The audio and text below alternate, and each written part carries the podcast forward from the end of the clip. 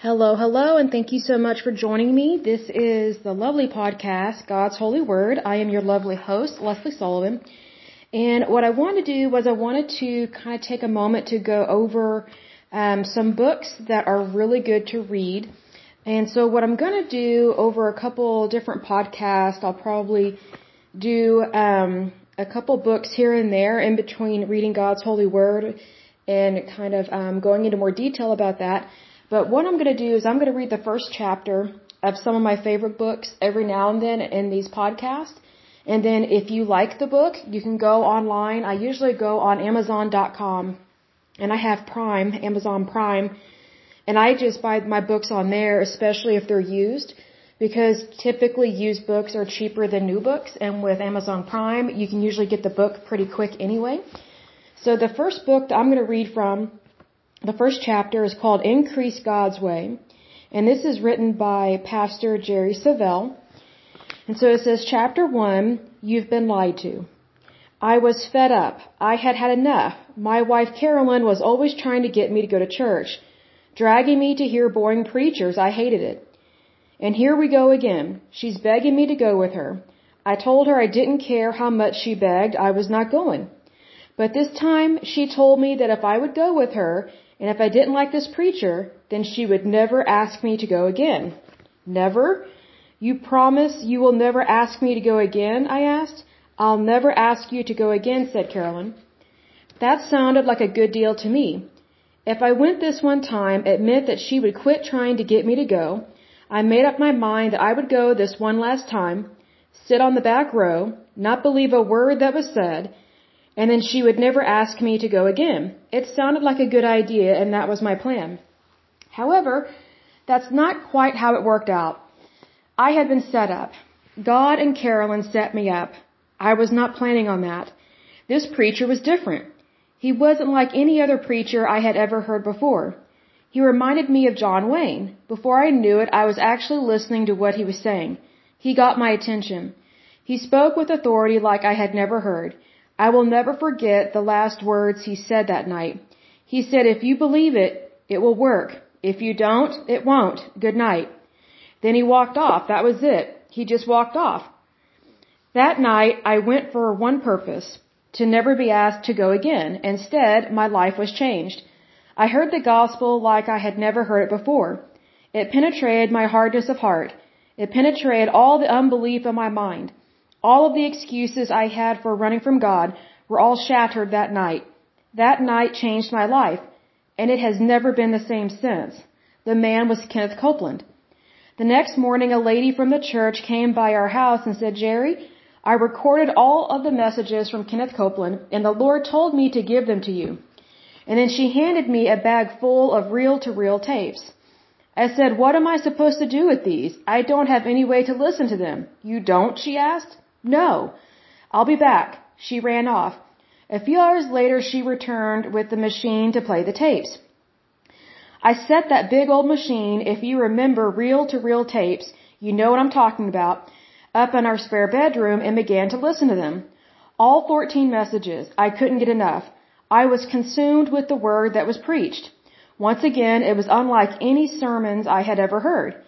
He kicked over every sacred cow every religious tradition I had ever heard. I couldn't believe it. I had never seen or heard anything like it, and surely not in the churches that I had attended. I listened to those tapes over and over again. I got my Bible, my notebook, and my pen, and I began to study the Word for myself. I studied it until His revelations became my revelations. For the first time in my life, I was studying the Bible. And do you know what I found out? I had been lied to. That's right, I was lied to. Good, well-meaning, sincere Christians had lied to me. They were very sincere, but they were sincerely wrong. They told me that God made people sick to teach them lessons. They told me things like, that's right, you'd better fear God, boy, or he'll get you. They said God loved poverty. They said God and poverty were linked together with a very short rope.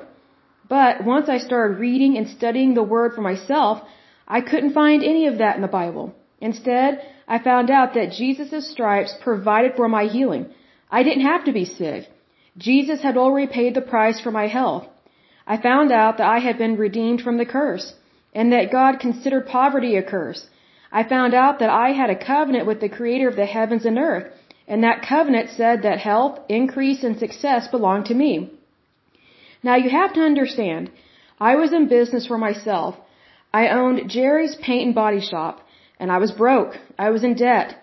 My marriage less than perfect, and I got sick like everyone else. As a matter of fact, we had a medicine cabinet in our bathroom full of medicine because that's the only way that we knew. I thought that was just how it was supposed to be. I didn't know any better. I had never read the Bible before. I read hot rod magazines. I read car magazines, not the Bible. But when I did start reading it, my life and my perspective about life totally changed. Once again, I found out that God wanted to bless me. Little old me, average Jerry. That's right. He wanted me healthy, blessed, and prosperous. And I want to tell you right now, You've most likely been lied to, just like I was. God wants to bless you. Yes, you. God's intent. God's original intent for mankind was that they should live a blessed life. And God said, Let us make man in our image, after our likeness, and let them have dominion over the fish of the sea, and over the fowl of the air, and over the cattle, and over all the earth, and over every creeping thing that creepeth upon the earth. So God created man in his own image. In the image of God, he created him. Male and female, he created them. And God blessed them. And God said unto them, Be fruitful and multiply. Genesis chapter 1 verses 26 through 28. What was the first thing God did after he created them? He blessed them. Genesis is the book of beginnings. And what I want you to see is that from the very beginning, God intended man to live a blessed lifestyle. Blessed literally means empowered to prosper. To be empowered to prosper as a result of having God's favor bestowed on your life. So immediately after creating man, God empowered them to prosper. He caused this favor to be upon them. And then he told them to be fruitful and multiply. Most of the time, when we read that, we think only about replenishing the earth through offspring. But to be fruitful also means to be successful in every endeavor. So God blessed them and told them to be fruitful in every endeavor. Now we know the story of how Adam blew it. Adam committed high treason in, in the Garden of Eden. But even though Adam blew it, God's plan for mankind did not change. What happened? God literally started over with Noah and his family. And God blessed Noah and his sons and said unto them, Be fruitful and multiply and replenish the earth. Genesis 9 1. Notice that even though Adam messed up, God's plan remained the same. The same thing that God told Adam and Eve in the garden is what he told Noah. His plan for mankind had not changed. He still wanted them blessed. He still wanted them to prosper and to be fruitful. And God spoke unto Noah and to his sons with him, saying, And I, behold, I establish my covenant with you and with your seed after you. Genesis 9, 8, and 9. Notice that God not only establishes his covenant with Noah and his sons, but he wanted this to perpetuate from generation to generation. God believes that if you can get a spiritual principle to work in at least three generations, then more than likely it will continue through mankind.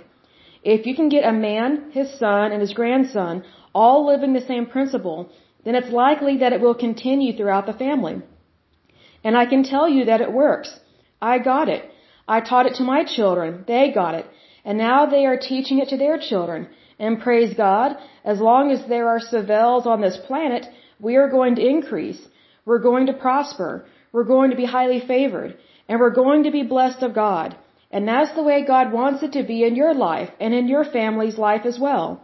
One more example. In Genesis 12, God appears to a man by the name of Abram. And he says in Genesis 12:2, and I will make of thee a great nation, and I will bless thee, and make thy name great, and thou shalt be a blessing. Once again, God is perpetuating his original plan for mankind. Adam, Noah, Abraham, Isaac, Jacob. What is God doing? He is endeavoring to promote increase in the earth for his people. What was Abraham's testimony? God said he was going to bless him and make his name great. And that's exactly what happened. Now Abraham was old, well advanced in years, and the Lord had blessed Abraham in all things. Genesis 24:1. So here's Abraham. When he was well stricken in age, his testimony was that God had empowered him to prosper. God had highly favored him. God had brought increase into every area of his life. God's intent for you. Well, that's great, Jerry, but what does this have to do with me today? It has everything to do with you. According to Galatians 3:29, and if ye be Christ, then ye are Abraham's seed, and heirs according to the promise. What is God saying? He is saying that it didn't end with Abraham. It didn't end with David. It didn't end with Solomon.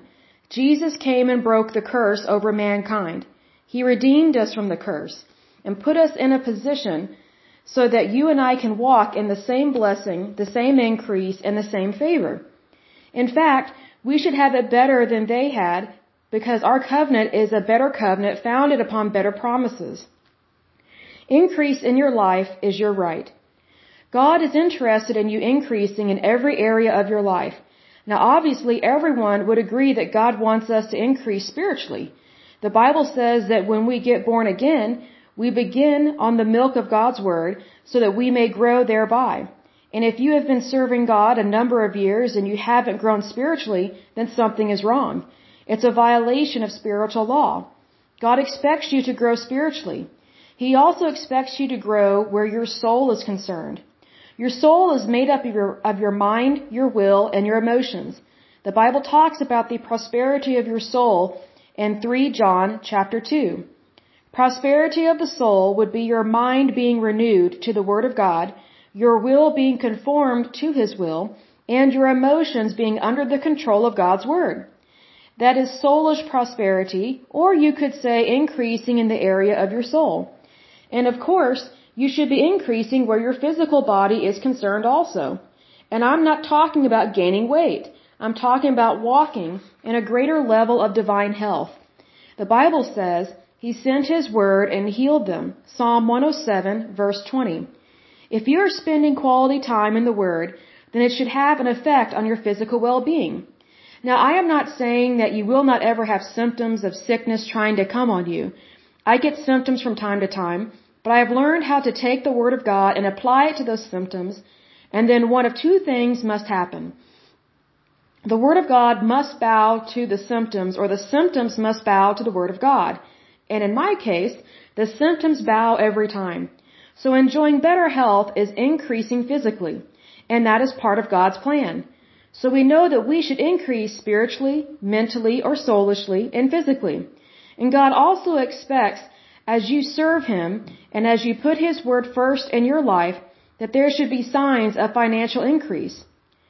For you to never experience financial increase in your walk with God is a violation of spiritual laws. There's absolutely, there's absolutely no way you can walk with God, keep His covenant, and not experience financial increase.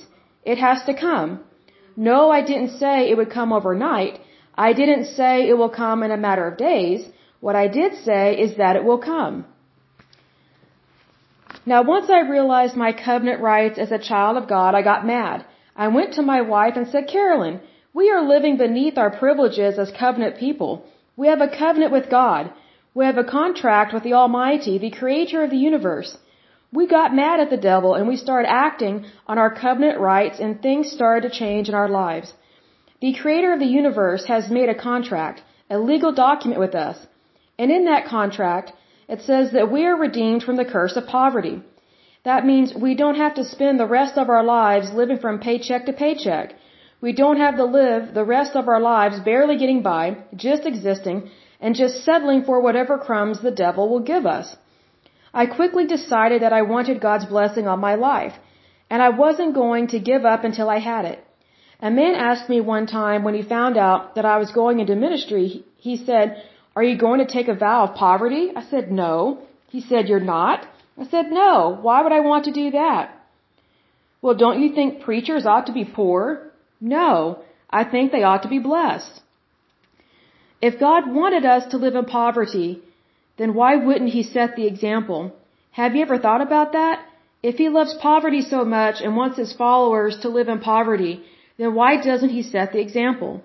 It seems to me like the least He could do is set the example. But He doesn't live in poverty. My Bible talks about streets of gold. Have you ever read the description of the throne room? Trust me, God's not doing badly at all. Think about what Jesus said. He said, In my Father's house are many mansions. I go to prepare a place for you. John chapter 14 verse 2. If God wanted us to live in poverty, then Jesus would have said, In my Father's house are many shacks, and I will go repair one for thee. My point is this, God doesn't love poverty. He considers it a curse, and you have been redeemed from that curse. God wants you to prosper in every area of your life and have good success. Declare war on your financial condition. You have a right to increase. You have a right to have all of your needs met and plenty left over. It is your covenant right as a child of God to experience increase. And if you're not, then you need to declare a state of war on the devil today. You are being robbed. Now don't think this war is going to be easy. It's not. The devil is not just going to roll over and play dead. Trust me. The fight will be on. But you are the one that has weapons that are not carnal, but mighty through God. You are the one that has God backing you. You are the one that God has promised that no weapon formed against you shall prosper. You can win this war. But you must be determined and persistent. You must not quit. Quitting cannot be an option. My mandate since 1969 has been to talk people into winning, to teach them that God is a covenant keeping God and that their covenant with Him is a covenant of increase. God wants you to increase. He wants you to have all your needs met and then have plenty left over. But He wants you to do it His way. And that's why I am writing this book, to help you experience increase God's way. God's way? What are you talking about, you may ask? God has a way for you to experience increase in your life. He has laid it out in the Word. And I'm going to show you in this book how to experience increase His way and with His blessing. So get ready for increase to come into every area of your life. Okay, so that is the end of chapter one. If you like that book, which it is a good one, it really opened my eyes to so many things. Is a great book. So again, it's called Increase God's Way. It's written by Jerry Savelle, and his name is spelled S-A-V-E-L-L-E. And one thing I want to mention here is that one of the denominations that I converted to, it preached that poverty um, was a good thing.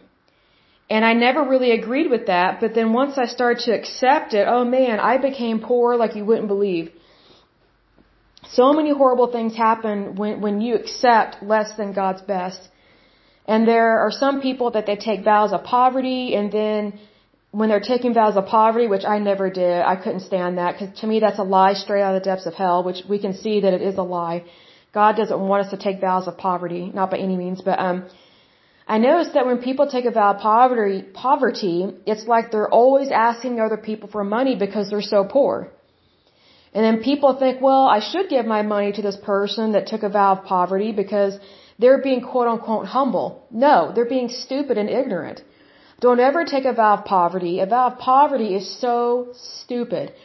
And what I don't understand is that when someone takes a vow of poverty, whether it's a personal vow or maybe it's a priest or a deacon or an elder or a bishop or who knows what, or, or monks or nuns or whatever, what I find interesting is that, you know, they don't like being broke either.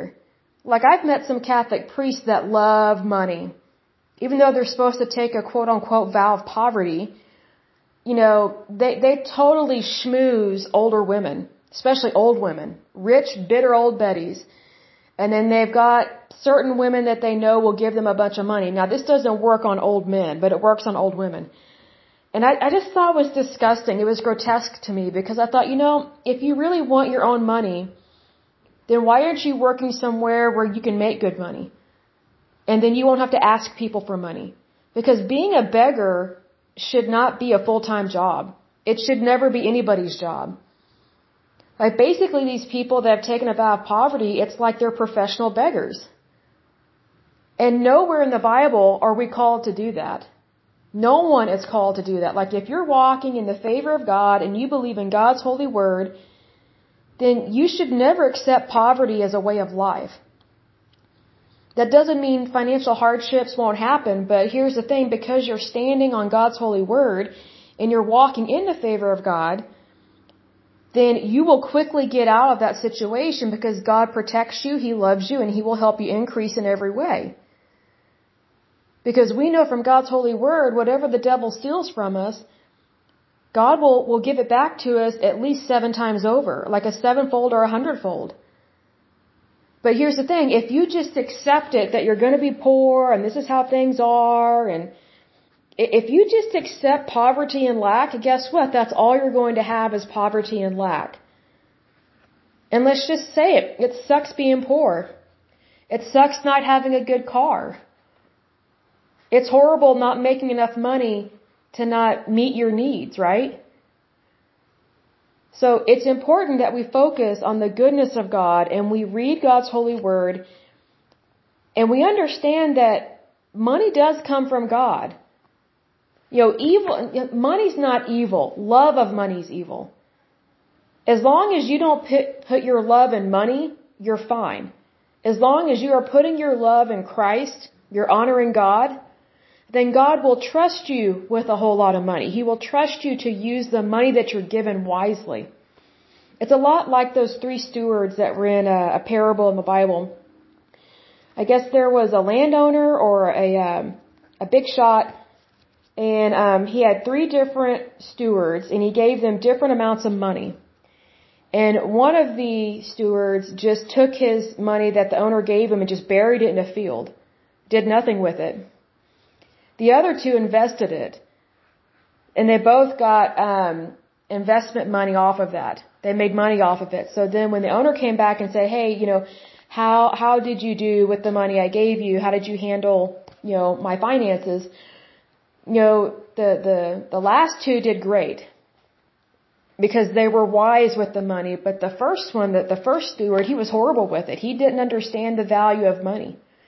He didn't understand how to handle it. So therefore he wasn't given anything after that. If anything, his share was taken away and given to those that were practicing um, wisdom in their finances. See, as long as you are practicing wisdom in your finances and you're putting God first, then you're not going to be like that first steward and just bury it or do something stupid with your money. Money is not the problem. Love of money is the problem and also falsely accusing God of cursing you is a problem. Because curses don't come from God. That, that's not God's way. That's not in His covenant. It's the devil that likes to convince us that God is bad.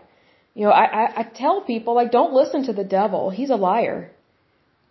He literally is a liar straight out, straight out of the depths of hell. Because that's his job. That's what he's chosen to do. So I look at it this way, why believe what someone is saying from a losing team?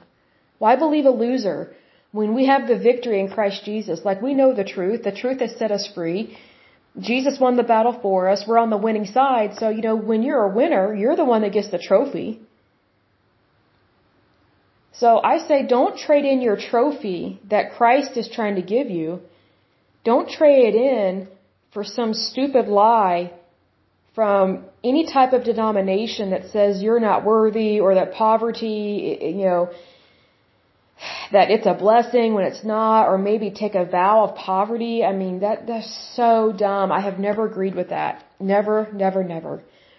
I just thought, why, why willingly ruin your life? Why willingly just destroy your life financially? Nowhere in the Bible does it say to do that. I mean, if anything, it's kind of a slap in God's face to say, no, I don't want anything from you. I just want to live poor and complain and go beg people for money.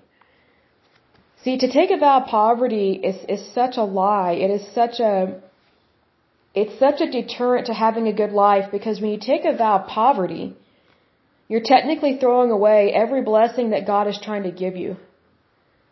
And why would you turn away anything that God is trying to give you? Like He's trying to meet all your needs because that's one of God's promises is that He will meet all of your needs. Well, what's interesting is that whenever people take on vows of poverty, they're throw, they're throwing away God's goodness and Him trying to meet their need and then they walk around complaining or begging for money.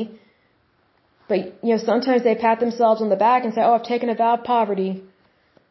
Well, you know what? If you want more money, why don't you stop taking a vow of poverty and get out there and, and work? Get out and get a real job. Make more money, invest, do something.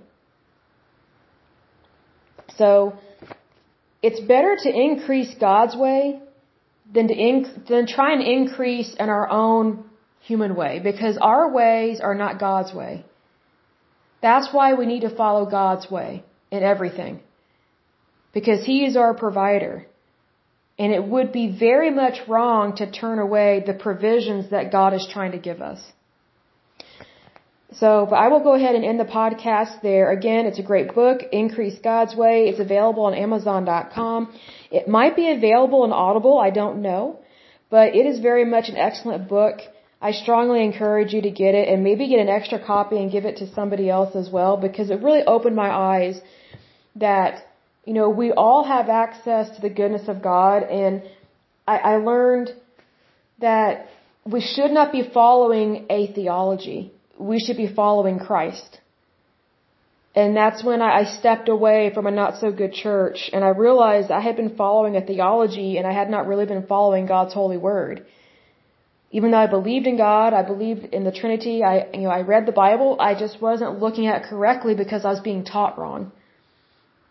It's one of those things when you're taught right, then things start going right in your life. And I, I can speak from experience on that. I mean, that could easily be one of my testimonies, one of many. Because when I started following what God wanted me to do, I don't have hardly any problems anymore. And if I do have a problem, they're minuscule compared to what they used to be. Like, let me put it this way. If you think your, your, your life is just gloom and doom, guess what? That's what you're going to have because that's what you're believing for.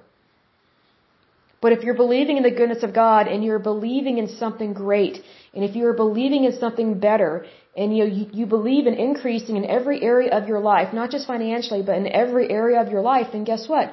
What you believe in, what you speak over yourself, and what you speak over your life, what you say and what you think come to pass.